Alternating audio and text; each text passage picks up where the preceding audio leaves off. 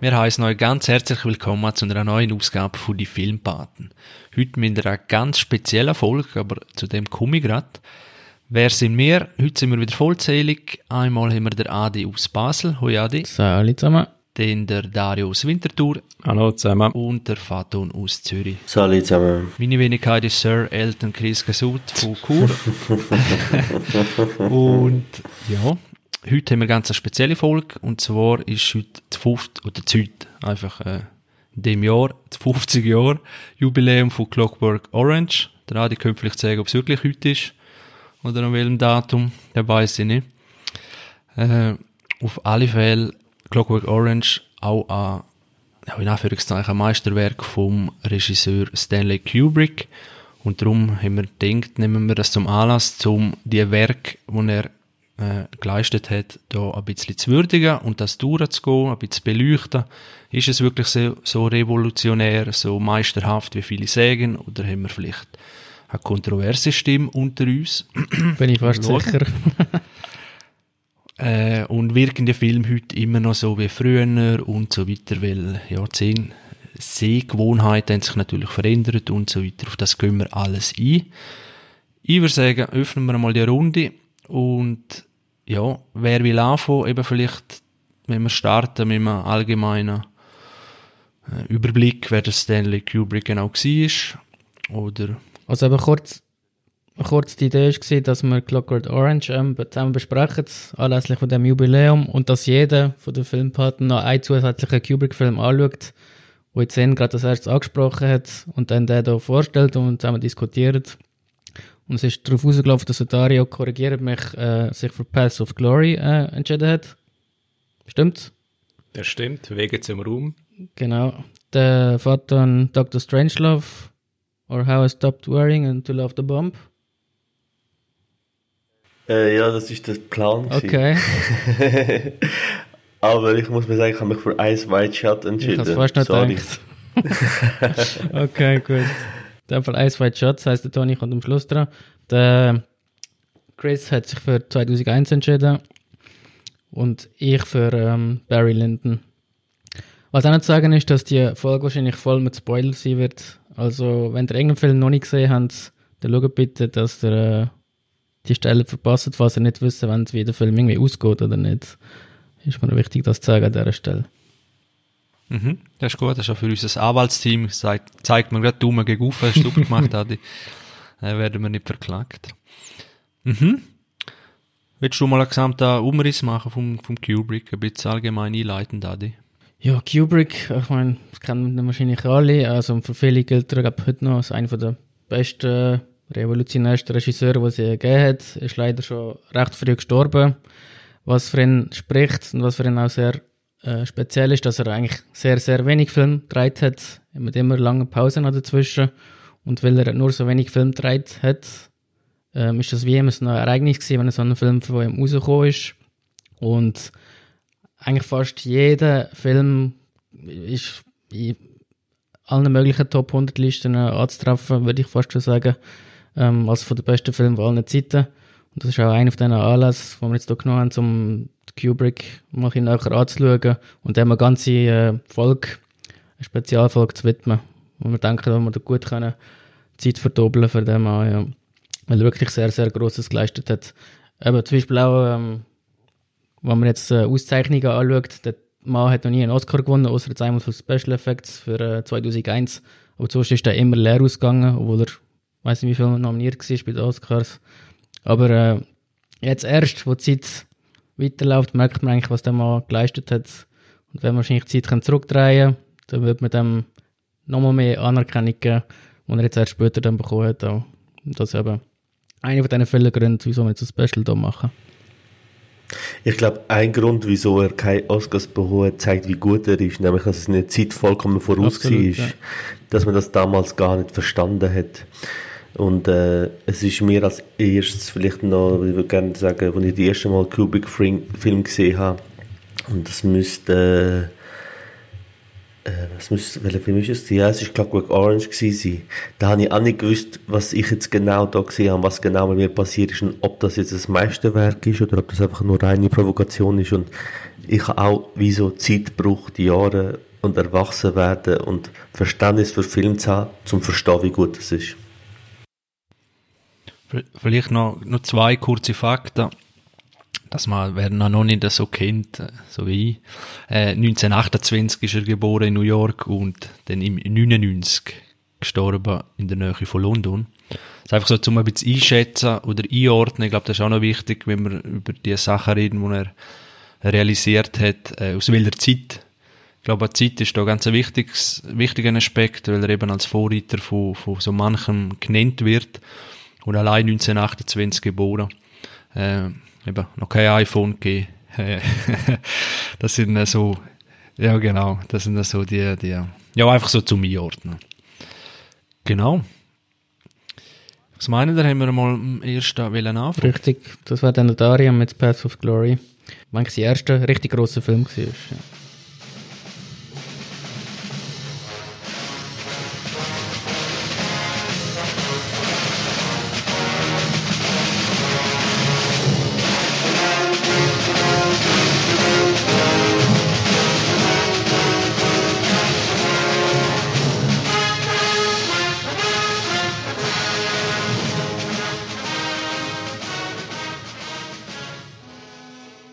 Genau, eigentlich sein erster großer Film. Und es behandelt eigentlich der Erste Weltkrieg im Jahr 1916, also zwei Jahre in den Ersten Weltkrieg rein. Man ist eigentlich mittendrin in dem äh, Schützengrabenkrieg. Lanciert wird der Film mit zwei Generälen, die ein Gespräch haben, wo, sagen wir, der eine, ich glaube, es ist ein Vier-Sterne-General, auf der französischen Seite auf einen Drei-Sterne-General zugeht und sagt, es gibt irgendwie eine, eine Stellung von Deutschen, irgendwie so einen Hügel, und wir müssen den jetzt erobern. Dann entgegnet zunächst der, der andere General, General, hey, das ist unmöglich. Und dann stellt der, der höher gestellte General aber dem anderen zur Aussicht, hey, wenn du das probierst und erfolgreich bist, dann kriegst du einen Stern mehr. Und das ist eigentlich wie die Lancierung vom Film. Und äh, ja, da kommt dann eigentlich schon der Hauptdarsteller ins Spiel, das ist der Kirk Douglas. Äh, damals äh, richtige Größe gewesen, ähm, wie man dann auch später vernommen hat, äh, auch eine rechte Diva am Set und äh, hat rechte Forderungen gestellt. Äh, und sie sind öfters, also der Kirk Douglas und das, die Stanley Kubrick kennt sich öfter Clint Thor, äh, ja, sind's geraten. Ja, wie gesagt, also der, der General ist, geht dann auf ihn zu, auf den Kirk Douglas oder seine Figur, und dann sagt er ihm, hey, du den Angriff initiieren. Und der Colonel, der sagt dann, hey, das ist Selbstmordkommando, das machen wir nicht. Und dann hat er aber gesagt, General, ja, du musst machen, das ist ein Befehl.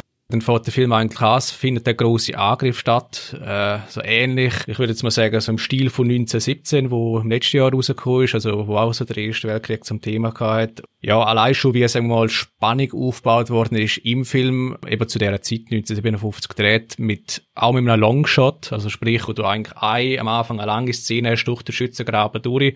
Das ist schon recht eindrücklich und so recht äh, bedrückend gewesen und so eine, so ein bisschen Ruhe vor dem Sturm. Und nachher findet der Angriff statt. Super inszeniert. Und dann sehen wir eigentlich, wie nach und nach Leute sterben und an vorderster Front eigentlich der, der Kirk Douglas äh, probiert, irgendwie den Angriff äh, ja, zu initiieren und zu leiten, aber dass eigentlich das, das Ganze eben, wie gesagt, das Selbstmordkommando war und ja, wie der Angriff total fehlschlägt. Und nachher geht es eigentlich in der zweiten Teil vom Film rein, wo es wieder darum geht, dass, dass eigentlich, ich glaube, drei Leute ausgewählt werden müssen, quasi, wo einfach stellvertretend für, für die, in Anführungszeichen, Feigheit bereitstehen müssen. Ja, es ist so eine Art Kriegsgericht, also ein internes Kriegsgericht, Bundesgericht, wo wie darüber entschieden wird, ähm, sollen, sollen diesen drei Leuten ähm, ein Exempel statuiert werden, sollen die quasi eingerichtet werden, damit künftig, wenn wieder der Befehl kommt zu einem Angriff, dass es wirklich Zögern gibt. Vielleicht eben spannender daran, der äh, Kirk Douglas äh, steht dann wieder zur Verteidigung zu diesen drei Personen. Und dann kommt dann eigentlich so wieder Anti-Kriegs-Filmanteil, kommt dann so ein zweiter Part vom Film rein. Es basiert ja auf einem Buch vom Cop, was Path of Glory heißt. Und das, die ganze Geschichte basiert auf einer wahren Geschichte, die so passiert war ähm, im Ersten Weltkrieg in der französischen Armee. Also es ist so, der Vorfall hat es gegeben. Also macht es schon nochmal aktueller, äh, das Ganze. Und auch ergreifender. Ja, und, und was vielleicht auch noch spannend war, ist, eben der Film äh, geht recht ins Gericht quasi mit eben der französischen Führung und mit dem französischen Militär. Und eben wo der Film ursprünglich rausgekommen ist, eben 1957, ähm, dann ist es eigentlich in Frankreich durchgehend nicht gezeigt worden. Und glaube das erste Mal ist es glaube ich, ich sage Ihnen, 20 oder 25 Jahre später gezeigt worden in Frankreich. Ähm, und ja, das zeigt ein bisschen so wie, ja, es eigentlich einer von den ersten Filmen war, wo mit dem Kriegsgeschehen ins Gericht gegangen ist und eben wie, wie sinnlos es sein kann, wenn wir Befehl oder so ein höhere das Gefühl haben, für Ruhm quasi eben so wie Bauernopfer zu liefern, also sprich so Soldaten, die dahinter sind, weil das sind ja eben sind ja Schicksal dahinter etc. Genau. Und der Film hat es extra in Frankreich gedreht, eben weil sie gewusst haben, dass er eigentlich Franzosen recht schlecht aussehen Da haben sie alle so in den Bavaria Studios in München gedreht, um eben in Frankreich aus dem Weg zu gehen. Und eben der Vier-Sterne-General, den du gesagt hast, das ist ein sehr konservativer Mann zu der Zeit und auch ein bisschen ein Militarist.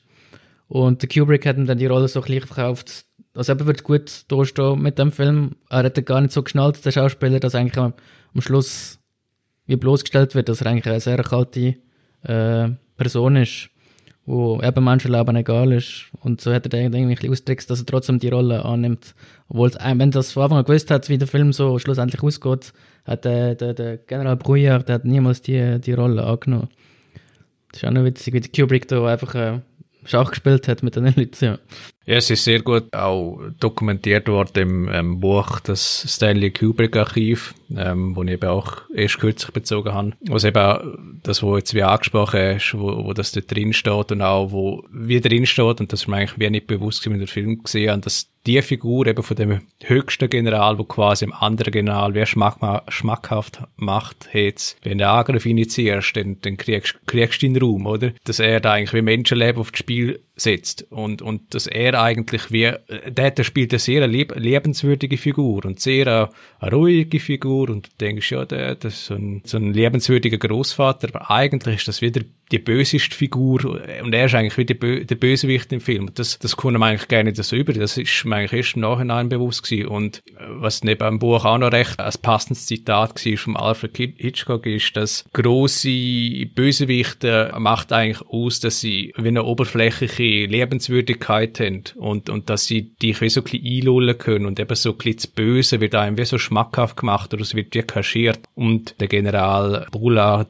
der ist von dem Schauspiel wirklich so perfekt verkörpert worden. Also mit der gewissen Lebenswürdigkeit, aber eigentlich spielt er da mit Leben. Und du hast noch den Kirk Douglas angesprochen, dass er ein bisschen eine Diva äh, sich aufgeführt hat, weil er hat ja schon Hollywood-grössig schon in dieser Zeit. Das wird sich dann ein bisschen durch alle Filme von Kubrick durchziehen, dass er hat grosse Schauspieler oft dabei gehabt, wo aber auch Diven sind und äh, das Leben schwer gemacht haben.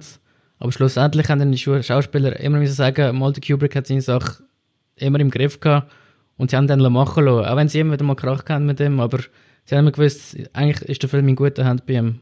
Das finde ich auch mhm. sehr, sehr, sehr cool, ja. Das auch, sie haben gewusst, der Kubrick, der macht das sowieso, aber wo sie auch immer wieder ein bisschen Differenzen gehabt haben. Und man muss auch sagen, dass eben der Path of Glory wäre gar nicht stand gekommen, wenn sie jetzt nicht der Kirk Douglas ähm, hätte können gewinnen für den Film. Erst dann ist dann der Film finanziert worden, wo sie ihn als Hauptdarsteller gewonnen haben. Drop, ich aber so lange nicht geredet gerade, gerade ein Frosch im Hals. Äh, auch noch ein Fakt, oder eben in der Schweiz sogar auch verboten worden, Lesungen, ja. Äh, 1958 hat nach Genf verboten, der Kanton, dann sind weitere Kantone, die noch verboten hatten, und dann hat sogar der Bundesrat am Verleih angedroht, um den ganzen Film zu konfiszieren, wenn es nicht alle Kopien aus dem Land schaffen. und erst in 1970 ist er sozusagen wieder freigegeben in der Schweiz. Wow. Also die ach, ach so neutral, super Schweiz. Ja, auch so ein bisschen eine komische Entscheidung. Aber eben vom Welschen über die ganze Schweiz hat sich das dann ausbreitet. Äh, ja. Und eigentlich macht es so Zensur immer ein bisschen der gegenteilige Effekt, dass es dann nur noch umso ja, wie soll ich sagen, glorifizierender wirkt oder, oder äh, anziehender so Film, oder wenn, ah, die sind zensiert worden, die muss man unbedingt einmal sehen, oder. Also meistens ist es noch ein Schuss in den Ofen. Aber. Haben die ihn gesehen? Fakt. Ich nicht, nein. Ich kann nicht. Aber der werde ich mir sicher äh, zu Gemüte führen. Absolut, ja. Wie wahrscheinlich alle Filme, die wir heute besprechen, die ich noch nicht gesehen habe.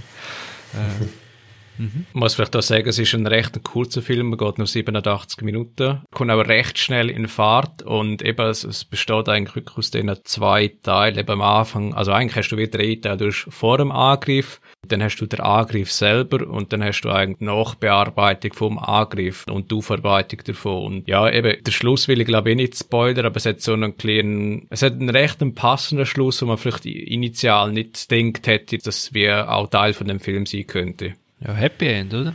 ich kann jetzt wie nichts sagen, aber der Adi versteht vielleicht ein bisschen, auf was wir ansprechen. Ja. Also, du kannst so wirklich kannst interpretieren, wie du willst. Und es ist so ein bisschen bittersüßer Abgang. In, dem Fall, in dem Fall ist ein Kreisel, wo man nicht weiß, ob er aufhört.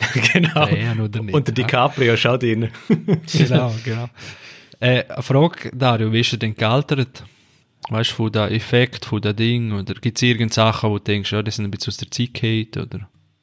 Eben der, der gross inszenierte Angriff da auf die Stellung der Deutschen, das ist sehr cool inszeniert gewesen. Eben so, ich hätte jetzt wenig gedacht, dass wie eine Szene ist aus 1957, weil es ist recht modern dahergekommen, weil eben du tust den Wide Shot und dann hast du eben so die Zoom-Element, wo du wie reinzoomst. Das ist so ein bisschen, das hat mich so spontan erinnert, also komplett anderes Genre, aber es ist so bei 300 gewesen, wo du auch reingezoomt hast und dann hast du wieder rausgezoomt auf den Hauptdarsteller. Und jetzt, jetzt weiss ich, wo der Film, glaube die Inspiration da genommen hat, weil das ist immer so ein bisschen damit gespielt worden bei Wege zum Raum. Und die, die Zoom-Element, wo es auf den Kirk Douglas reingezoomt hat, das ist vom Kubrick selber gekommen. Und dann hat er selber wie jetzt Zoom-Element bedient und so. Und das habe ich noch recht einen coolen Effekt gefunden, dass er das wie selber gemacht hat. Kubrick ist ja passionierter Fotograf, also der ist geständig gesehen mit der Kamera rumsäckeln, Bild, Bild, Einstellungen aussuchen. Das ist sein Metier gewesen, ja. Und eben die Szene hat nicht schlecht gealtert. Der zweite Teil ist mehr Dialog intensiv und Gerichtsverhandlung eigentlich und dort machen eigentlich die einzelnen Szenen machen aus und die zunehmende Verzweiflung während der Gerichtsverhandlung, das wo über dem Ding schwebt ein bisschen über den zweiten Teil vom Film. Ja, du schnell das äh, Meitli, das deutsche Meitli, äh, wo der Kneipe singt am Schluss, das wird dann im Kubrick seine Frau sein, dann vom Rest von seinem Leben. Stimmt. Hat er dort kennengelernt. Auch noch so als Fakt nebendran. Dort haben Beziehungen noch das Leben lang mhm. So ist es. Mhm. Weil Tinder hat es halt auch noch nicht ähm,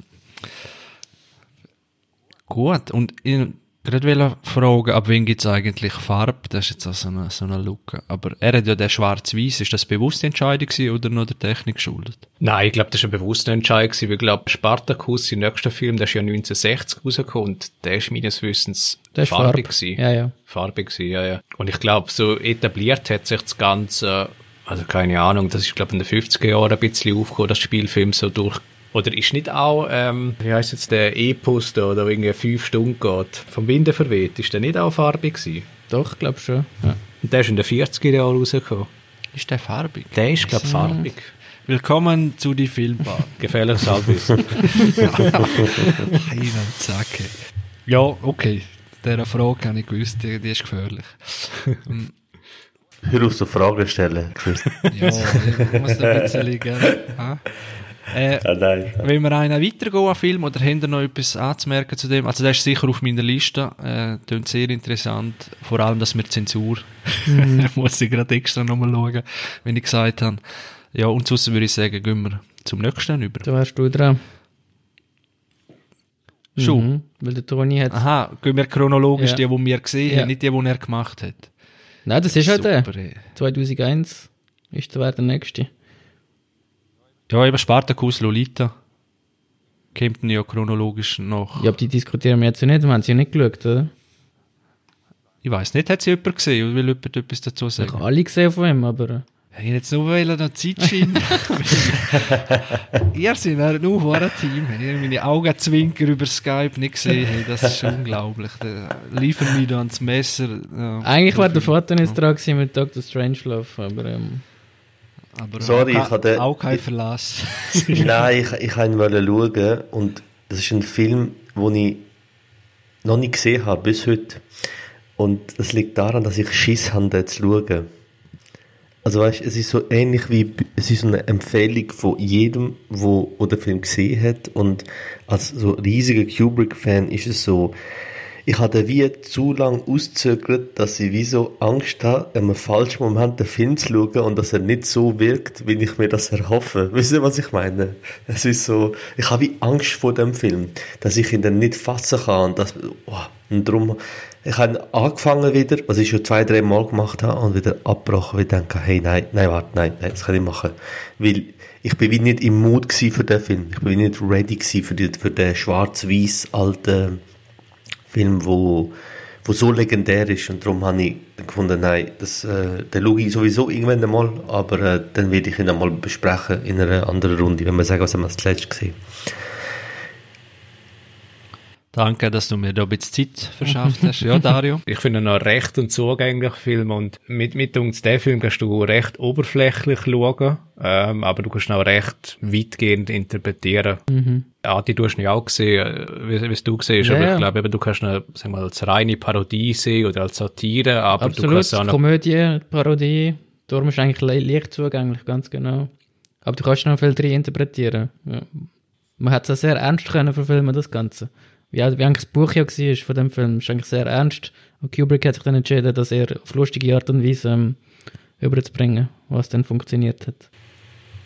Ja, das ist, glaube auch, das wird sich nachher durchziehen, glaube auch ein bisschen. Das habe ich, ähm, wenn man sich mit Kubrick beschäftigt, nimmt er immer Bücher vorhandene und setzt sie um. Und wir alle wissen, dass es etwas am schwierigsten überhaupt ist, ein Buch zu verfilmen dass es fast nicht geht, weil es so schwer ist, von all den Lesern halt das über, also das auf dem Bild zeigen, was sie sich vorstellen und er immer wieder, das zieht sich durch in seiner Karriere, bewusst Änderungen vornimmt, damit du eben nicht eins zu eins den Vergleich hast, sondern dass du wie eine seine Version von dem, von dem Buch hat. Ich habe mal die Idee gehabt, gesagt, was würde mir uns wünschen? Und ich sage, ich würde am liebsten drei Regisseure haben, die den gleichen Film machen, weißt du, einfach selber interpretieren und das hat er eigentlich gemacht. Er hat sich Bücher genommen, wo, ihm, wo, ihm, wo er gefunden hat, okay, aus dem mache ich einen Film. Und was ja auch noch lustig ist, ist zum Teil, ähm, ich werde ja Ice White Shot, äh, da, über Ice White Shot reden. Und es ist so lustig, wie, wie er die Idee hat er gehabt, nachdem er 2001 äh, Odyssey gemacht hat und wie oft er die Idee geändert hat. Nein, ich mache so, nein, ich mache so, nein, ich spiele alte Zeit, nein, neue Zeit. Also, man hat ja das Gefühl, wenn der einen Film dreht, dass das so durchdacht ist und seit Jahren gewachsen ist und dann merkst, der Typ hat ständig seine Ideen wieder geändert, also irgendwo auch verrückt und dann kommt es so perfekt über, wenn der Film nachher fertig ist, ist sehr, sehr interessant. So, Chris, noch, noch mehr Zeit kann ich dir nicht geben. Sie sehen nicht, äh, ich habe es dir per Twint überwiesen, das Geld. Das kommt an. Danke dir vielmals. Äh, Dario rausschneiden. Sag, und natürlich ist es drinnen geblieben. Also.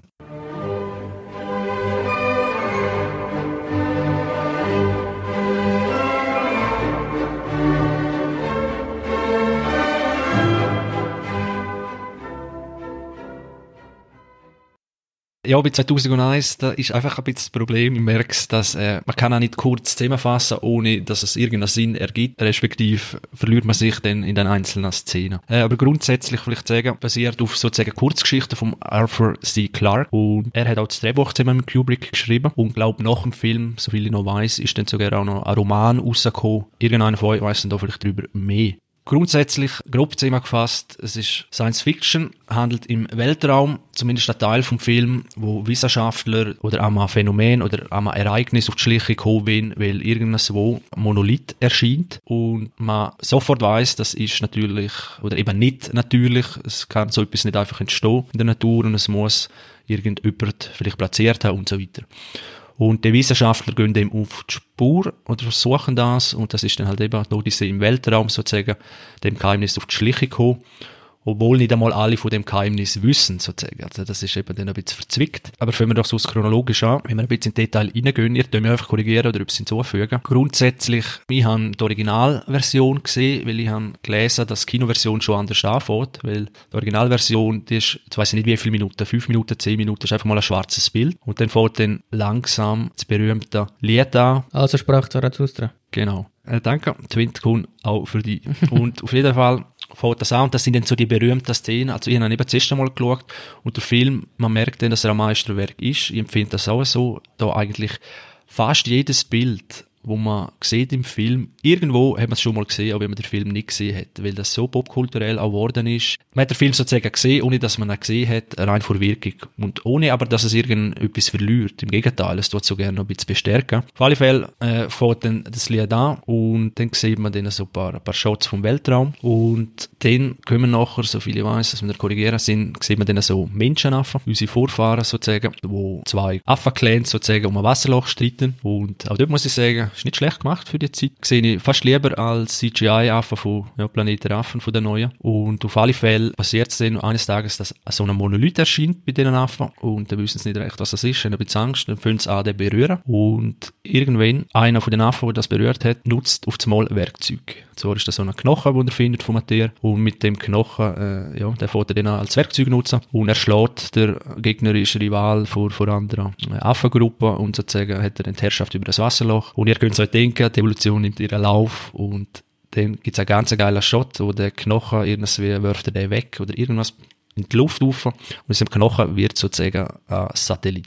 Ganz ein geiler Shot. Und wenn ihr merkt, ein Satellit hat es noch nicht gegeben, in der Uhrzeit sind wir schon, ich weiss, weil ehrlich gesagt nicht, ist das denn das Jahr auch 2001? Also das wird nicht, das wird, oder habe ich nicht gesehen im Film, ist es denn 2001 oder einfach, ja, Gegenwart, wie man es auch immer will sagen. Und dann folgen Walzer, Musik, kann man sagen. Klassische Musik, ganz wunderschöne Einstellungen von Satellitenraumschiffen, die um die Erde kreisen. Also es ist wirklich genial. Überhaupt klassische Musik, Weltallbilder, man hat es auch in anderen Werken ab und zu noch gesehen, aber das, das, das matcht einfach. Es ist richtig, äh, das Weltall, dort ist ja, gibt's kein Geräusch, es ist ruhig und umso mehr Platz hat dann die Musik, um sich zu entfalten und das ist wirklich wie ein Tanz. Und Genau, grundsätzlich geht die Geschichte weiter, muss ein bisschen Gas geben, sonst verlieren wir uns. Dass, glaube ich, ein Wissenschaftler auf dem Weg ist zum, zu einer Mondbasis, weil es ist ein geheimes Projekt, äh, man munkelt dort eine Pandemie ausgebrochen, irgendetwas, aber der eigentliche Grund ist, dass dort auch so ein Monolith auftaucht ist. Und dann gibt es in meinen Augen eine der besten Szenen, wo den, die Wissenschaftler auf dem Mond zu dem Monolith laufen. Und da äh, ist so eine Mondbasis und dann von so einer Musik an, wo schwierig zu beschreiben ist, aber wo einem richtig denkt, wenn man jetzt einen catchy Song drunter leitet, äh, irgendeine, keine Ahnung, aus einer Werbung irgend, dann würde die Szene ziemlich viel verlieren, obwohl sie optisch genial ist, aber zusammen mit dem Sound, wo, wo richtig so, ja, halt ausriedisch stöhnt. Äh, schwierig zu beschreiben und die laufen fünf Minuten zu dem Monolith, dann haben wir auf einmal, äh, ja, so aus der Ego-Perspektive gesehen wir den und dann berühren auch die Wissenschaftler am Schluss den, den Monolith und kaum haben sie das gemacht, hört man den ganzen lautes äh, ja, Signal oder, oder Rauschen oder Piepsen, wie man dem auch immer sagt. Und die Szene bricht wie ab. Dann sieht man 18 Monate später eingeblendet und dann sieht man auch ganz ein geiler Shot. Also der ist wirklich, äh, sieht man ganz langsam, wenn das Raumschiff also langsam der Kamera vorbeifährt und es hört und hört nicht auf. Auch wieder untermalt mit klassischer Musik. Ja, dann sieht man so wirklich ganz langsam das Raumschiff und nachher wie ein Wissenschaftler im Kreis joggt. Und, und ich wirklich, irgendwo, irgendwo habe ich ein Making-of einmal gesehen von dem, von, von dieser Szene. Weil das fragt man sich ein bisschen, wenn man das anschaut, wie, wie genau. Ist wahrscheinlich ganz ein einfacher Trick, einfach Kamera drehen oder irgendwas. Aber es sieht mega beeindruckend aus und dann sieht man ein bisschen das Innenleben vom Raumschiff, sieht, dass es fünf Wissenschaftler an Bord sind und dann hast du natürlich noch jemand anderes an Bord, und zwar der äh, HAL 9000. Das ist eine Computerreihe, die für sich beansprucht, unfehlbar zu sein und einer von diesen Computern ist eben heute an Bord und der tut sozusagen alle System steuern, kann auch reden wie ein normaler Mensch, man weiß nicht einmal, hat er Gefühl, wie weit geht die Intelligenz. Äh, das hey, das beschreibt so. mich als gezeichnet. das ist auch genau alias Faton. Äh, Danke. klar. Sorry. Äh, kein Problem, du kannst dir alles erlauben, seit du mir die Zeit verschafft hast. Äh, und ich muss sagen, als ich das erste Mal gehört habe, redet auch so eine mega angenehme Stimme. Also ich habe im Original gelost. Keine Frage, ja. Und, er tönt so beruhigend. So, so wirklich. Und ich glaube, das, das ist noch wichtig für den später Teil, wo der noch kommt, äh, ob menschlich oder nicht. Irgendwann meldet der Computer halt 9000, dass es irgendeinen Fehler in einem Aussenmodul gibt. Dann geht, geht einer in eine Außenkapsel, fliegt zu dem Modul her, wechselt das aus, holen es zurück und dann merken sie, das ist gar kein Fehler gewesen. Also es gibt keinen Fehler in dem Modul, kann aber nicht sein, weil dann irrt sich ja der Computer, wo sich aber nie irrt was machen, oder? Dann funken sie da mit der Bodenstation, was es sollen machen, weil eben, es kann nicht sein. Und ganz interessant ist, auf der Erde hat es einen Zwillingscomputer von gleicher Baureihe und der sagt etwas anderes als der Hall 9000 in, auf dem Raumschiff. Und dann sagen sie, ja gut, wir bauen de, das Modul wieder ein Und dann diskutieren sie auch, was auch eine geile Szene ist, müssen sie so in eine, ja, aus, so ein kleines Raumschiff, sie dann eben die Reparaturen machen, gehen sie das zweite dort rein unter dem Vorwand, dass sie etwas müssen reparieren müssen, weil das ist der einzige Ort, wo der Bordcomputer einfach nicht mitlaufen kann. Weil sie können sich nicht unterhalten, ohne dass er das nicht mitkriegt. Und dann äußern sie dort erstmal Zweifel, ob ihr Bordcomputer noch richtig funktioniert. Und falls er dann eben nicht richtig funktioniert, dann müssen sie ihm seine höheren Fähigkeiten, sozusagen, dass man er selber denken lässt und so weiter abschalten. Dummerweise hat der Hall 9000 Kameras äh, und hat die Lippenbewegungen ja, analysiert und weiß sozusagen, was es vorhin. Auf alle Fälle macht sich dann der eine auf und der Wissenschaftler baut das Modul wieder ein und währenddessen ja, passiert ein Unfall natürlich gesteuert vom HAL 9000 und fliegt wieder zurück und will rein ins Raumschiff und dann sagt der HAL 9000, nein, du kommst nicht mehr rein, weil ich habe mitgekriegt, dass ich mich abstellen will und er könne das nicht zulassen aus Gründen, wo, ja, wo er nicht sagen darf. Und dann, ja, ist schon das erste Mal, wo er halt so ein Eigenleben entwickelt und das ist dann sehr interessant. Bin ich jetzt detailliert, Jungs?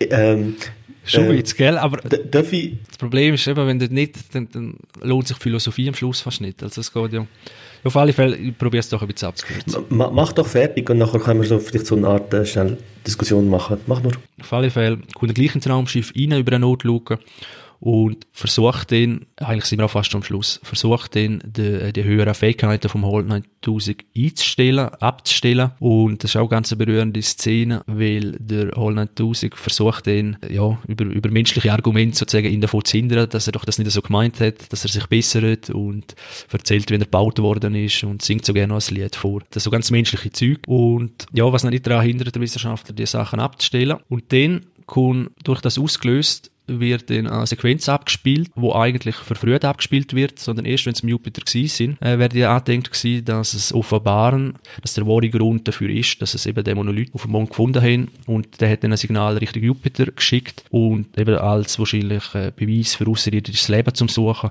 ist dann die, die Truppe, äh, die Wissenschaftler, ja, sind ja auf zum Jupiter gesendet worden. Und das ist natürlich, äh, ja, recht ein Change. Und dann kommt, glaube ich, sogar am Monolith vorbei. Oder ich weiß nicht, gibt es noch einen Sprung zum Jupiter. Auf alle Fälle erscheint dann dort im Jupiter nochmal so ein Monolith und dann gibt es einen epileptischen Anfall, kann man fast sagen. Es gibt einen echten Trip äh, in Bilder, mega so, so farbvolle Bilder. Und dann erscheint der Wissenschaftler, äh, Adi, kriegst du nicht mehr zusammen. Im Raum? Ja, er ist, glaube ich, zuerst noch im Raumschiff und sieht so in den Raum rein und sieht sich selber, glaube ich in, in älter. Und dann gibt es einen Wechsel und dann ist er im Raum drin, äh, so, so einem Science-Fiction-Raum, kann man schwierig beschreiben, weißer Boden. Und so ein bisschen barock eingerichtet. Barock, genau. Und, und der Monolith erscheint wieder. Erscheint er wieder, genau. Und er sieht sich immer in einer noch älteren Phase. Und dann schneidet es immer, dass es der, der Jünger wie nicht mehr gibt in dem Raum. Also er sieht sich immer älter. Und irgendwann ist er sterbend im Bett. Und den Oberspoiler äh, das ist dann das, was dann eben der Schluss so ein bisschen ja, philosophisch auch macht, liegt an, an Fötus in seinem Bett, dort wo er gerade am an alten Kreis drin gelegen ist, er im, am Sterben, liegt dann so ein Fötus drin und der Fötus sieht man am Schluss noch, wie er Richtung Erde schwebt. Sternenkind, ja. Ende. Danke vielmals, Autogramm, alle halbe Stunde, für euch melden. Äh, ich auch gerne. Andere Filme viel zu lang und zu detailliert, aber äh, ja, erzählen näher. Habt ihr ihn gut gefunden? Sehr gut. Und jetzt habe ich das Buch auch ähm, vom Vater geschenkt bekommen, über den Kubrick. Das ist Wahnsinn, was da über Hintergrundwissen drin äh, aufgeschrieben ist, wo eigentlich so nicht bewusst ist, wo, wo dir das Ganze ein bisschen vor Augen führt und was es in dem Film geht mit dem Monolith. Weil in dem Buch ist noch ein, äh, ein Aufsatz drin von einer 15-Jährigen, wo ein paar Thesen aufgestellt hat, um was, um was der Film könnte gehen. Und die hat den Film wirklich so gut auseinandergenommen und haben der Lehrer von dieser 15-Jährigen hat das dem Kubrick zugeschickt und hat gesagt, das ist die allerbeste Interpretation von einem Film, den er jemals gelesen hat. Was für Intelligenz und das von einer 15-Jährigen. Also, als ich das gelesen habe, ich bin mir so klein vorgekommen, ich dachte, ich bin der grösste Idiot, es gibt auf dieser Welt. Echt. Und was die aufgeschrieben hat, macht sehr, sehr großen Sinn mit dem Monolith. Dass das die Al ja, eigentlich mu musst du es fast sagen, weil es gibt, ich habe eine, eine offizielle Interpretation vom Kubrick geistert ja um, wo er anscheinend in einer Dokumentation, obwohl er das bei keinem Film gemacht hat. Eben, macht er eigentlich nicht. Hat er das über den Film gemacht? Ich habe jetzt die Originalszene, oder die, die, die Szene, wo darüber geredet werden, und er darüber redet, nicht gesehen. aber die Interpretation kenne ich. Und sie leuchtet mir völlig ein, ist aber banal. Äh, darum müsstest jetzt du eigentlich sagen, was die Interpretation ist, äh, wo du dort von dem, von dem Mädchen gelesen hast. Ja, aber dass der Monolith, Kann ich dir sagen, ob es der gleiche dass ist. der Monolith einfach, das ist die ultimative Macht, Weisheit, Stärke, auf dem, wo es geht im Universum. Und der erscheint jedes Mal zu einem Zeitpunkt, wo, wo du merkst, dass der Mensch den braucht, er kommt nicht weiter in seiner Evolution wie beim Aff. Der ist an einem Höhepunkt angekommen, wo es nicht weitergeht. Dann erscheint der Monolith und hilft ihnen, dass sie den nächsten Schritt schaffen. Wie mit dem Werkzeug, wo dann äh, aber ähm, zu einer Waffe wird auch, wo zu einer Waffe wird, um jemanden zu töten. Man munkelt, das Mädchen munkelt eigentlich, ist eine Kraft von dem Monolith ausgeht, die eigentlich ewiges Leben kann schenken dass man eben den Schritt zum Übermensch irgendwann schafft. Aber in dem Punkt geht es eben in die gegenteilige Richtung, sondern dass der Monolith schafft, dass die Affen sich gegenseitig töten. Also er das das Leben zu nehmen. Und dann äh, ist der Evolutionsschritt ist dann geschafft und der Monolith verschwindet wieder und irgendein Punkt von der Zeit braucht dann der Mensch wieder. Weil er merkt er, eben, wir sind ja noch in der Zukunft, die Raumschiffe sind schon da und er taucht wieder auf, man hat schon wieder einen Punkt erreicht, wo sie nicht weiterkommen und Menschen brauchen den offensichtlich wieder, damit sie den Schritt schaffen zum, zum Übermensch. Es hat ein bisschen, glaube ich, so einen Zusammenhang mit dem, eben, also sprach Zarathustra, wo ich vom, ähm, kann ich es gaxen? Wer ist der Schriftsteller gewesen? Arthur C. Clarke. Nein, nein, Nietzsche. Friedrich Nietzsche. Ah, der Nietzsche. Ja, Ja. wo, wo es darum geht, eben der, der, wo der, der Zarathustra meint, der, der Mensch schafft irgendwann den Schritt zum Übermensch. Mhm, Und das geht ja. ein bisschen um das. Ja, ich Ja. glaube, schlussendlich geht es wie um, also der, der Monolith kannst du ja auch so sehen oder interpretieren, dass es äh, äh, äh, ein Stand-in ist für äh, die Evolution schlussendlich. Eben, wenn wir quasi das Leben merkt, dass du wie den nächsten Schritt nicht schaffst, dann kommt die Evolution rein, dort dir den nächsten, den nächsten Schritt bringen, den nächsten Evolutionsschritt und das zieht sich eigentlich auch durch mit dem HL 9000, mit der künstlichen Intelligenz, mit dem Roboter, ähm, wo, wo auch den nächsten Schritt macht, wo Selbstbewusstsein erlangt und auch mit dem Selbstbewusstsein am Anfang nicht klarkommt und äh, die Menschen sind am Anfang mit den neuen Tools, die sie erlangt haben, mit den Werkzeugen, das verwenden sie eigentlich auch, um effizienter Konkurrenz auszuschalten. Und das macht ja schlussendlich der Hell 9000 auch. Also er wird ja eigentlich mit, mit der Dominanz, die er hat, wird er wie die Herrschaft erlangen. Und automatisch entstehen Konflikte. Und eben natürlich dann, eben am Schluss, wie, wie man das interpretieren will, das sind ja, glaube ich, dann die 20 Minuten am Ende, wo, wo er da irgendwie auf dem LSD LSD-Trip ist. das, das ist, ich glaube, das ist wie das, die Evolution vielleicht zur, also der Lynch würde jetzt sagen, Transzendenz, oder? Dass du eigentlich das höhere Bewusstsein erlangst, dass du wie nicht mehr auf den Körper angewiesen bist, sondern eigentlich nur noch das Bewusstsein an und für sich. Und das ist dann wie das, oder? Soll ich die offiziell sagen? Die inoffiziell, offiziell, eben, es ist Halbwissen, ich weiß nicht, äh, jetzt das nicht geprüft, ob das akkurat ist. Grundsätzlich, äh, es geht natürlich in die, in die ähnliche Richtung, also viele andere Interpretationen eben, sind dann auch schwierig, aber äh, dass der Bowman, das ist eben der Wissenschaftler am Schluss in dem Raum ist, dass er vom, äh, oder der Monolith, das ist eigentlich immer, sagen wir, Personifizierung oder Objektifizierung von so einem gottgleichen, intelligenten Superwesen, gemäß Kubrick, wenn das stimmt. Und dass er dann eigentlich wie in der Art Zoo gebracht hat am Schluss, zu sich, und dann studiert hat. Und aus ihm raus wieder die nächste Stufe einen Supermensch gemacht hat, so nächst, nochmal die nächste Evolutionsstufe. Und die dann sozusagen zurück zur Erde schickt als nochmal nächste Stufe. Das heißt, dass am Schluss, dass das Baby sozusagen äh, einfach die nächste Stufe wieder ist, wie, wie dazu mal bei den Affen und, und das wieder auf die Menschheit loslässt.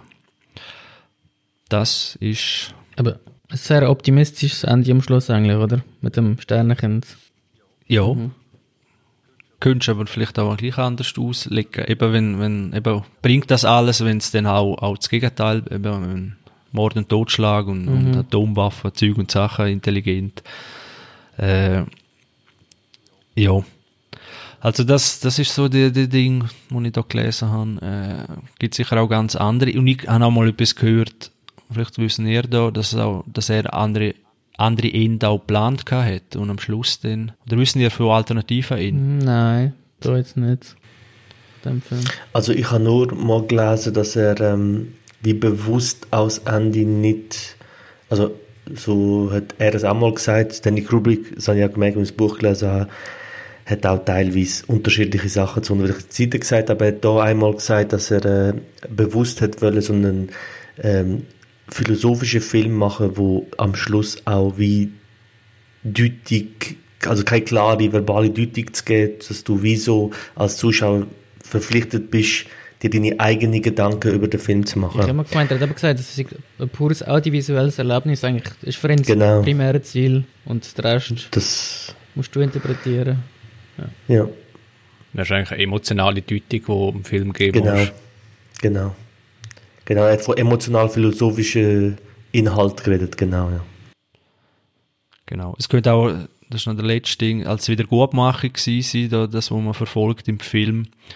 So als symbolischer Neubeginn, weil eben als Aff eben da, der Monolith berührt hat und den Mord und Totschlag und nachher durch die Jahrhunderte sich durchgezogen hat, dass das jetzt wie eine neue, neue Ära einläutet mit dem Supermensch, wo, wo das dann eben das, das Schlechte wie wegbleibt, oder? Das wäre unsere nächste Stufe sozusagen, wenn wir das noch ausmerzen, es kein Elend mehr gibt, dann haben wir vielleicht die, die nächste Stufe erreicht. Das ist noch auch so eine Interpretation. Aber die, die ist jetzt nicht vom Kubrick, die ist, äh, Ja, macht auch wieder ein bisschen Sinn, weil eben der Zarathustra, der hat dem sehr viel philosophischer gesehen, ähm, hab gute Gedanken, sprich gute Worte und mach gute Taten. Also wirklich nichts Böses. Wirklich, äh, Böses existiert da gar nicht. Also es macht eigentlich absolut Sinn, was du sagst. Wenn du das, verlängst, ja.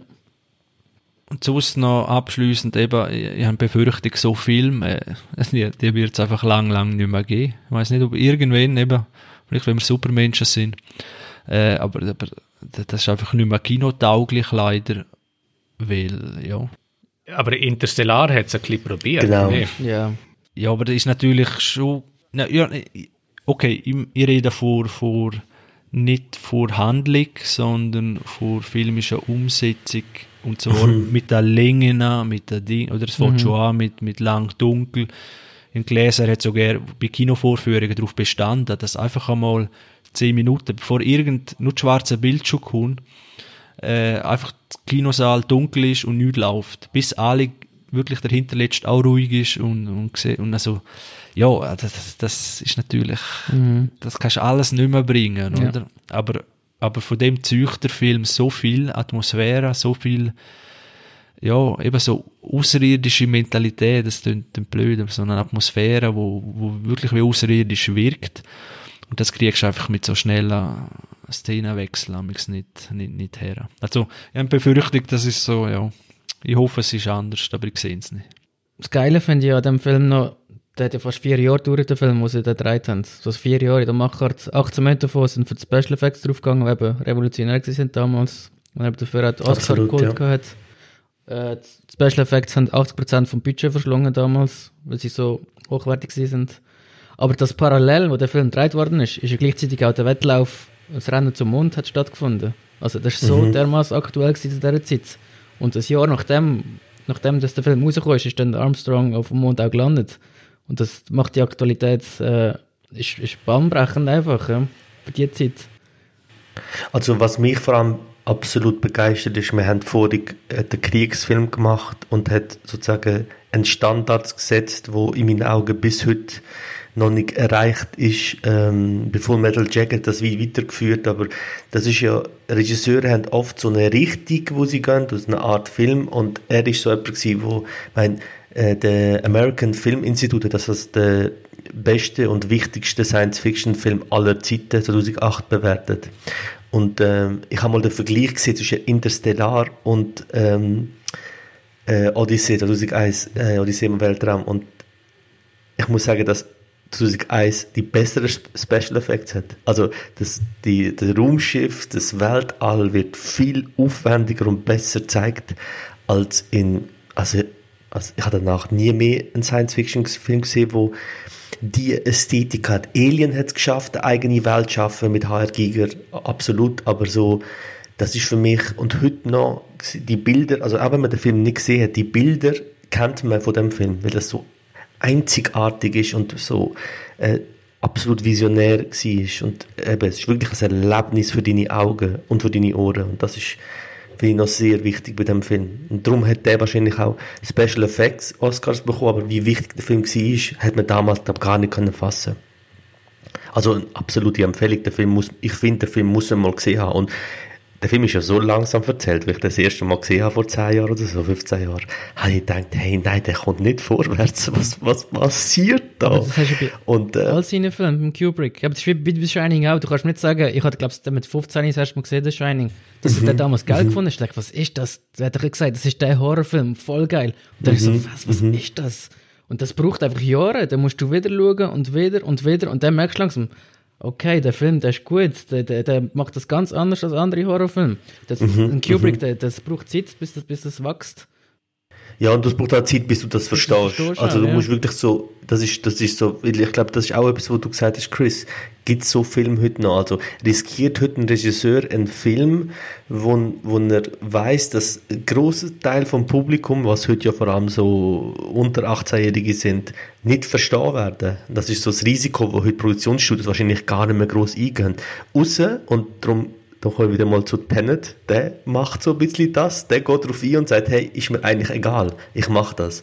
Aber lassen wir jetzt Tenet. Und Kubrick hat das gemacht und das ist, das, ich, da bin ich schon bei dir. Ich glaube, es wird schon so viel wieder geben. Ich glaube, es wird auch wieder eine Zeit kommen, wo wir von dem extrem Beschleunigten wieder zurück werden gehen. Dass es wie so, also die Filmgeschichte zeigt auch, dass man immer etwas so lange übertreibt, bis man wieder back geht und wieder so versucht, wieder an so Sachen zu knüpfen, die früher gewesen sind. Aber ich glaube trotzdem, dass die Gewalt, gewaltigen Bilder und das, die Perfektionismus, wow, da bin ich mir auch ziemlich sicher, dass es so nicht mehr wird geben. Noch kurz ein Fun Fact von Kubrick, eben, wie eigensinnig das er ist und einfach, wenn er sich etwas in den Kopf gesetzt hat, dann macht er es einfach so. Ich finde, der, der Typ tut mir gerade ein bisschen leid, der Alex North, der hat äh, die ganze Filmmusik eingespielt mit dem Orchester für den Film und kurz vor Release hat der Kubrick dann entschieden, nein, er macht jetzt keine originale Musik drin, sondern nimmt eben die klassische Musik, die man schon kennt Ja. und hat das dann einfach so durchgezogen dann. Das ist ein bisschen hart für den anderen, aber eben, der Chris hat es auch gerade geschwärmt von der klassischen Musik, wie das zusammen harmoniert, auch das so laufen lassen. Hat einfach recht gehabt schlussendlich. Ja, und es, sind auch Stücke, die man kennt. Eben, genau. ich glaube, das, das macht es schon auch ein bisschen aus. Richtig, ja. Ja, und ein Ding noch, also eben, man hat, man hat schon viel mitgekriegt vom Film, ohne dass man das selber gesehen hat. Und ein Ding, wo jetzt, nur- man muss auch ein bisschen Kritik üben, wo einem einfach auffällt, eben, es gibt Special Effect Shots, die, die kannst du heute noch eins zu eins Das stimmt. eben so bringen. Und dann gibt's natürlich auch die, wo, wo, es gibt auch ein bisschen schlechtere, in dieser Zeit immer noch genial, aber es gibt halt derartige, wo sich Satelliten dann ein bisschen komisch irgendwie hinterher verschieben und, Ja, ja. und die Verhältnisse bleiben noch gleich. Also nur, dass man das auch noch gesagt hat. Aber in dem Dienen gibt's eben gleich auch noch die perfekten, eben auch vom Raumschiff, wo dann das erste Mal reinfliegt, das könntest du heute immer noch, das sieht so realistisch aus, oder? Und, und, und Shots vom Sternenhimmel, also die sind so, ich habe das in, in Full HD gesehen, aber wenn man das in 4K oder was weiß ich sieht, also das ist ja enorm, was dort in dieser Zeit, was der rausgeholt hat. Und das andere ist noch, ich habe mir vor Erwartungshaltung ein bisschen an längeres Kameras oder Kammerspiel denkt, gewünscht mit dem äh, Hell 9000. Äh, das war eigentlich sehr kurz gewesen, irgendwie. Es ist so ein Vorfall eigentlich und an dem ist es abgehandelt worden. Und rein aus der popkulturellen Sache, da habe ich gemeint, oh, das, das ist nicht ein rechts Master Game of Intelligence, äh, wo irgendwie, äh, ein muss der eine austricksen, Zeug und Sachen und dann bist du eigentlich eine Fada gerade einmalige Sache sozusagen, oder? Und für popkulturell, äh, ja, das ist so nicht, boah, jetzt kommt auch voll das Mind-Game und, und das ist eigentlich ein bisschen simpler gewesen, als, als ich gemeint habe. Ja, es hat, glaube ich, einfach eingeschlagen, weil eben er der Zeit voraus war mit dem Hell 9000, oder das hat halt wie niemand erahnen können, dass, hey, ja, äh, künstliche Intelligenz, was ist das? Und dann, dass das wie noch selbstständig denken kann, der Gedanke hat, glaube ich, noch niemand gefasst vor dem Kubrick und vor dem Clark. Und ist immer noch aktuell. Absolut. Ja. Aktueller denn Und du ist ja hundertmal kopiert worden. Also The Moon zum Beispiel, ein Ja. Film, den ich unglaublich mag, treibt ja das auf die Spitze dann. Und ähm, das ist eben auch Kubrick. Er, er hat Sachen gemacht, die einfach weggewiesen gewesen sind. Ja. Es gibt ja bei Interstellar die, der eine Roboter, äh, wo auch künstliche Intelligenz, künstlichen Humor hat, wo er dann sagt, okay, Humorlevel auf 75% und dann wieder zu lustig ist. Und das, und das ist halt schon ultra, also eben, das ist einfach, das kann man gar nicht genug hochwerten, muss man sagen. Und wenn man, wenn man, also für jeden, jeder, der Science-Fiction-Fan ist, muss den Film gesehen haben. Da muss man auch so schon gesehen haben, wenn man Science-Fiction-Fan ist und verstehen will, wieso heute Filme so sind und was man alles daran mag, dann musst du den Film gesehen haben. Mhm. Wenn, dann würde ich auch den, den sagen. Der Film ist philosophisch, von der Handlung, von der, der deckt alles ab. Bilder, Musik, alles, ja, absolut. Gut. Hat noch irgendjemand etwas, sonst gehen wir weiter. Next. Clockwork Orange.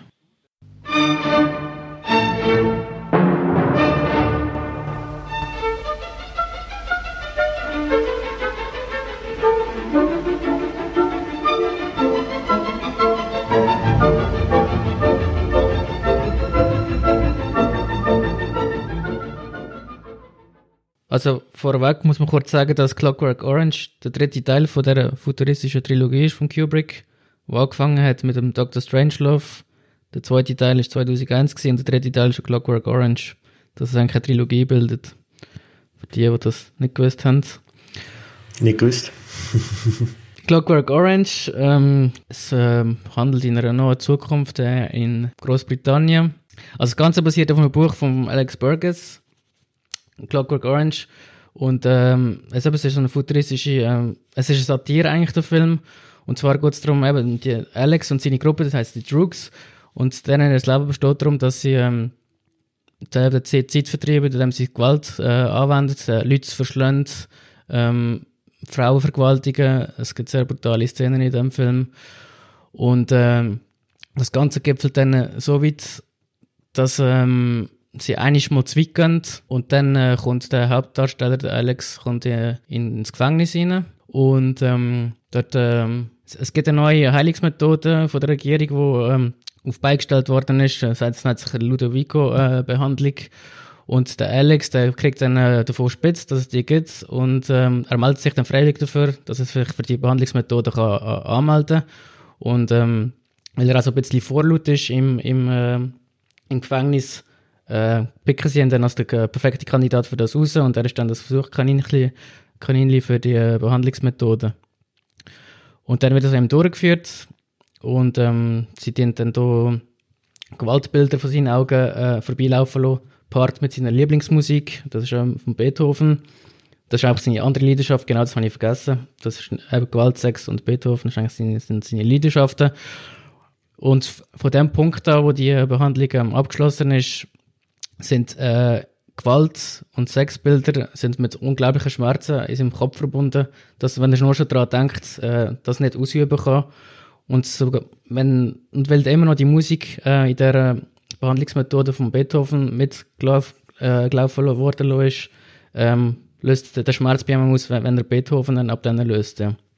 Und so ist er eigentlich ähm, kastriert und äh, geheilt, kommt er aus dem Gefängnis raus und wird wieder auf die Gesellschaft losgelassen. Als Paradebeispiel von einer erfolgreichen Ludovico-Heilungsmethode. Äh, und dann äh, ähm, ja, kommt eine Abwärtsspirale von Gewalt auf ihn zu.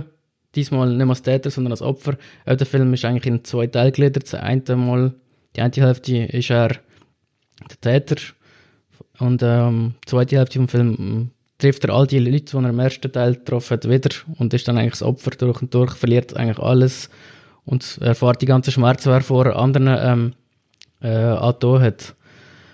Genau, das ist so der kurze Abriss. Ich merke gerade, dass es mega schwierig ist, Chris. Also, ja, weil, weil eben auch wenn man eingeht ja. auf gewisse Dinge, oder, dann hat es vielleicht zu tun, weil er dort das Programm und Ding, und dann erzählt man es eben nicht chronologisch und dann ist es vielleicht mhm. noch verwirrender, oder? Genau. Äh, ja, sagen wir einmal, wie, ist der bei euch auf, auf dem gleichen Level? Wie, oder, oder was hat der ausgelöst mit euch? Also bei mir hat er, ich weiß noch genau und ich verstehe absolut, wieso es schwierig ist, selbst zu beschreiben auch, weil während man erzählt, merkt man, dass man das gar nicht kann. Es passiert eigentlich nicht so viel in dem Sinne, es sind einfache Sachen, aber während du den Film schaust, weil ich ihn das erste Mal gesehen habe, wir sind beim Kollegen irgendwie äh, um zwei Uhr morgen, ich können pennen, am Hängen und dann sagt er, wenn wir einen Film schauen, ja voll, so Classic und er sagt so, kennst du Clockwork Orange? Und ich so, ja, nein, was ist das? Also, oh, den musst du gesehen haben. Hey, und dann schauen wir den Film und nach dem Film ist er schon eingepennt, weil er ihn kennt hat und ich bin auf dem Sofa gelegen und habe nicht schlafen weil was der emotional und was der mit einem macht und das ist ich muss gerade überlegen, bin ich etwa 16, 17 gewesen, so.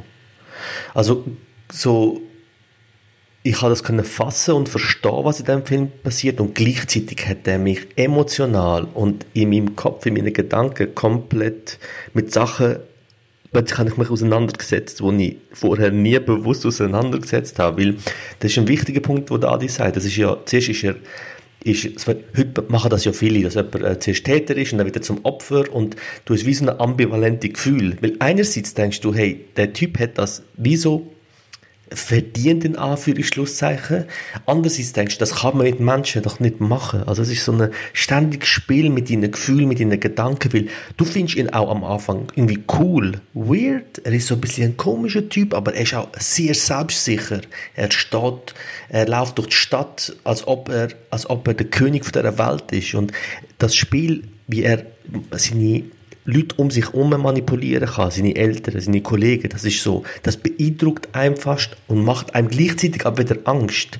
Und das, wie er das so wie er das so über, die, die Rolle das überbringt und was das einem mit einem gemacht hat, also mit mir damals, ist, ist, ist einzigartig gewesen. Ja, und eben glaube, wenn du ähm, wie soll ich sagen, wenn du dich wie einlullen lässt von ihm, dann wirst du mhm. gleichzeitig zum Mittäter und, und du, genau. du tust eigentlich diesen Tät oder diesen Tat, Tatsachen tust du wie, eben, bist einfach so Nebendarsteller und du schaust nicht, schaust nicht mehr drauf und du siehst auch nicht mehr das Böse dahinter und ich glaube, eine Interpretation, die ich von Clockwork Orange auch äh, gelesen habe, ist, dass, äh, also vielleicht auch eine Anspielung auf den Titel, Clockwork Orange ist ja eigentlich mechanisierte Orange quasi. Also das eine ist so wie das Technisierte oder der Versuch von Ordnung zu schaffen und alles folgt einem Prozess und dann hast du sagen wir, die Orange, wo irgendwie recht organisch ist und halt der Natur entspringt.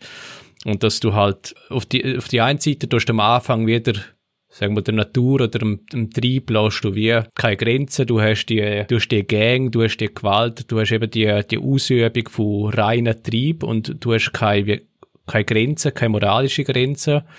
Ähm, und dem gegenüber steht halt wie die Regierung, wo sehr auf, ähm, auf, auf Recht und Ordnung aus ist, auf, äh, soll genau alles ähm, mit rechten Dingen zu hergehen. Das sieht man eigentlich in der Szene, wo er wie ähm, eingekerkert wird äh, von den Polizisten und wo er rekonditioniert wird quasi, was sind die religiösen Normen, ähm, alles was in Gewalt und ähm, mit, mit Trieb im Zusammenhang ist, das ist quasi schlecht. Also er wird dort komplett auf äh, emotional eben kastriert eigentlich und dass das gegenüber auch nicht gut ist. Also weder keine Moral und, und keine Grenze ist gut, aber auch zu viel Moral oder zu viel ähm, Konditionierung ist schlecht. Also, dass es dann wie irgendwie gleich irgendwie eine, Balance bräuchte.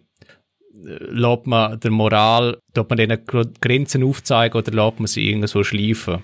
Genau. Und beides ist nicht gut. Ja. Ja, der Mensch ist eben kein Mensch mehr, wenn er keine eigene Entscheidung mehr treffen kann, was gut ist und was schlecht. Also man nimmt ihm die Entscheidung und das tut er ein bisschen anprangern, der Kubrick in dem Film. Weil es hat auch mal Diskussionen gegeben über so neue Behandlungsmethoden, dass man das eigentlich nicht so macht. Also böse der Mensch noch ist, aber er, er ist trotzdem noch Mensch und wenn man das so konditioniert, kann er gar keine eigenen Entscheidungen mehr treffen. Und ist nicht mehr Herr seiner Handlung. Also ja, und das ist ja der Hauptdarsteller, oder? Obwohl er all die genau. bösen Taten begeht, ist er gleich ein Mensch. Er ist gleich noch, in Anführungszeichen, immer noch attraktiv oder ein ansprechender Mensch, er hat irgendwie noch Charme, er hat noch Witz, aber, und er liebt Musik quasi, oder? aber gleich ist er auf der anderen Seite, äh, das absolut Böse, oder? Das ist ja wie, mhm. Also äh, vielleicht, äh, das ist ja die Frage, äh, wo er auch ein bisschen stellt. Kubrick hat ja ein bisschen mit dem Film auch ein bisschen seinen Ausdruck gegen das Establishment und gegen die, die Regierung und die Wissenschaft, weil er das damals so ein bisschen wie in Frage gestellt hat, weil er er wird als das Böse gezeigt, aber heute würde man sagen, er hat irgendeine psychische Krankheit, Störung. Also er empfindet ja offensichtlich keine äh, für seine Opfer überhaupt nicht mal, es berührt ihn nicht einmal ein bisschen, also es ist ihm offensichtlich vollkommen egal. Also mit dem Bub, wo ja sonst in der Welt klarkommt, stimmt psychisch, emotional etwas nicht. Und wie dann der Apparat, Staat und Psychiatrie und Wissenschaft ihn versucht, so wie auf ihre Art und Weise zu heilen, in Anführungs- und Schlusszeichen, und eigentlich scheitert, wobei der Film endet ja mit dem Wort äh, mhm. ich war geheilt, alright, mhm. oder? Und äh, das ist so, weil der Film hat so geendet und ich habe gedacht, oh mein Gott, du kannst doch den Film so beenden, so, oh shit, was er, weil er einem so viel, eben das auch ein bisschen nimmt, dieses Gut und Bös und dieses ganze Gefühl für dass jemand einfach nur schlecht ist oder einfach nur gut ist. Mittlerweile gibt es ja sehr viele Filme, wo mit dem spielt. Ähm, aber damals dort ist mir das zum ersten Mal so richtig aufgefallen und es ist einzigartig. Wir sind diesmal sehr, sehr eindrücklicher Film. Ich habe ihn jetzt, glaube ich, das dritte Mal gesehen und mir ist das erste Mal aufgefallen, wie ich sehr mich der Film umgehauen hat. Ich habe ihn, glaube ich, das erste Mal mit 15 gesehen, dann mit 20 vielleicht wieder, mhm. jetzt ist es 15 Jahre, seit ich ihn das letzte Mal gesehen habe. Einfach Details, die diesmal auch aufgefallen sind. Ich habe eben auch eine Freundin, die äh, Russisch spricht. Und wenn es auffällt, wenn sie dem Netzwerk halt, wie das Film mit dem Russischen vermischt ist, und, und, und die Gegensätze mhm. dann auch. Eben, ich habe das nicht gewusst, dass, dass er redet immer von der Horrorshow, das ist eine absolute Horrorshow. Und das kommt von mhm. Russisch, weil das heißt Horror, Horrorshow, das heißt gut. Und für den ist Horrorshow mhm. ist etwas, was gut ist, also etwas, was ganz toll ist. Also das komplette mhm, Gegenteil okay. im Russischen. Und eben, sie sind die Ultra, sie reden auch immer von Ultraviolence äh, im Englischen. Also es ist, wirklich, es ist nicht nur brutal, was sie machen, es ist Ultraviolence mit Vergewaltigung, mit Tod und Mordschlag. Aber gleichzeitig trinken sie Milch der, weißt, das, das Unschuldsgetränk, wo Babys trinken, aber sie sind die brutal, mhm. absolut brutalen Typen. Die Gegensatz habe ich absolut faszinierend gefunden. Ja, ja.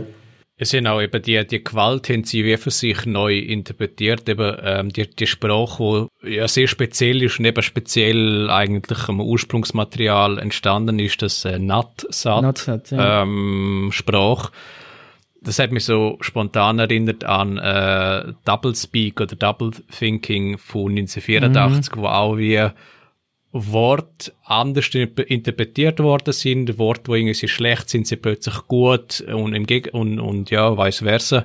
Und auf die Reinterpretierung, was ist schlecht und bin ich noch ein Täter oder bin ich eigentlich nur noch, tue ich nur noch ausüben, was, was meine Triebe sind oder meine, ja, das, das finde ich recht spannend in dem Film und, und eben, wie man es versucht, in, in, in eine Schublade reinzudringen oder eine Norm drüber zu stülpen über, über alle Menschen und dass es wie nicht klappen kann. Das Absolut, ist ja. faszinierend. Ja. Ich habe noch gelesen, dass ähm, das basiert ja auf, auf dem Buch von Alex Burgess, A Clockwork Orange. Und ja. das Ganze basiert auf einem dramatischen Erlebnis, das er erlebt hat nach dem Zweiten Weltkrieg, wo seine Frau von amerikanischen Soldaten vergewaltigt worden ist. Also das ist eigentlich der Aufhänger von dem Buch. Oh. Also es hat eigentlich eine tragische okay. Vorgeschichte, das Ganze. Ist noch recht heftig, finde ich. Und dann mit der... Ah. Sorry? Sag noch. Ja, mit der Ultraviolence, das der Film, es hat ja dann recht viel Angriff gegeben in England dann, nachdem der Film released worden ist. Äh, von Leuten, wo man gemunkelt, also es ist äh, umgesprochen worden in den Zeitungen, dass die, die Leute sich einfach verkleidet haben, wie, wie die Drugs von, von Clockwork mhm. Orange. Und dann Kubrick höchstpersönlich hat dann den Film äh, aus dem Verkehr gezogen. Und der ist 25 Jahre lang nicht mehr gelaufen. Und ist erst dann 2000 ist er wieder zurückgekommen in England. Und erst seitdem kann ah, wieder schauen. Ja. Oh, das habe ich gar nicht gewusst. Ganz heftig. Also, ich gebe euch allen recht.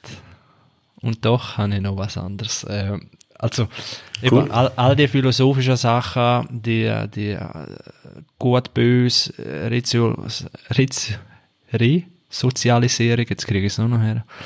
Äh, was ist der richtige Weg, eben Strafvollzug und, und, und so weiter. Äh, das macht der Film alles auf. Er handelt es auch super ab. Im, im, wie soll ich sagen, im übergeordneten Sinn. Filmisch gesehen, haben mich doch ein paar Sachen gestört. Und zwar zum einen zum Beispiel, dass er in der zweiten Hälfte immer zum Opfer wird, genau an den Ort auftaucht, wo er Data ausgeübt hat und so weiter. Das ist für mich einfach sehr, sehr, das ist einfach gewollt gewesen. Ja, eh. Das hat das Skript so vorgegeben, oder?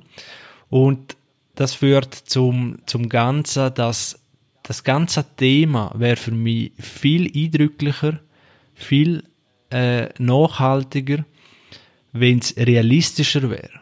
Das ist zum Beispiel bei 2001 ist das in Anführungszeichen, abgesehen von Monolith und, und zwei, drei Sachen am Schluss, ist ja das realistisch in Szene gesetzt und nicht skurril.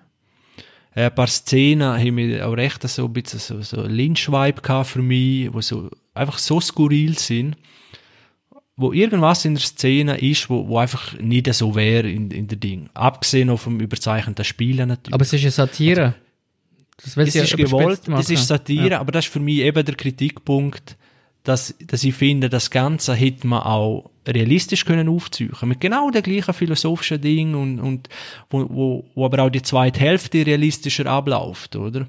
Muss es denn genau, muss er nochmal in der gleichen Wohnung landen, oder? Muss er nochmal, weil das Zeug mich dann also ein bisschen raus, weil ich habe dann schon kapiert, aha, das ist eine Überzeichnung vom Ding und, und stopp für das und dies, oder? Aber, aber der Film an und für sich vom, vom Ablauf ist für mich nicht realistischer, was er vielleicht auch nicht hätte wollen. Eben.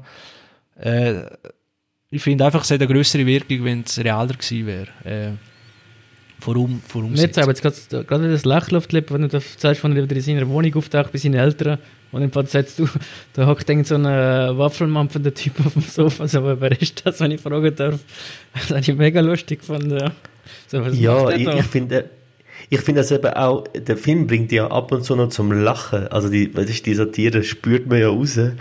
Und ich verstehe, dass man das nicht, dass man das vielleicht nicht so, also dass einem, einem das nicht gefällt. Oder weißt du, so, dass, dass, dass, wenn der Film realistischer wäre, das, da verstehe ich voll den Ansatz. Also, das wäre sicher auch sehr interessant gewesen. Weißt du, das nimmt man auch die Heftigkeit, das schnell, stimmt. die Heftigkeit, die Heftigkeit von der, von der äh, schlimmen Szene. Mhm. Wo für mich ganz, also, ja, das ist natürlich auch aus der Zeit, wenn man den dort gesehen hat, eben, man hat mittlerweile auch schon andere Filme gesehen, wo, wo eben vielleicht in einer realistischeren Art grausam noch sind, wo ich denke, moll.